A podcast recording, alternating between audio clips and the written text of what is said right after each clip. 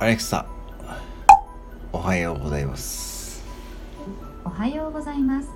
今日は立春です。二十四節気の一番目で暦の上では春の始まりです。また旧暦にすると新年の始まりでもありました。新しいことを始めたり新しいものを身につけたりすると縁起がいいとされています。アレクサ何か面白いことを言って。それでは定番ですが白い犬は面白い。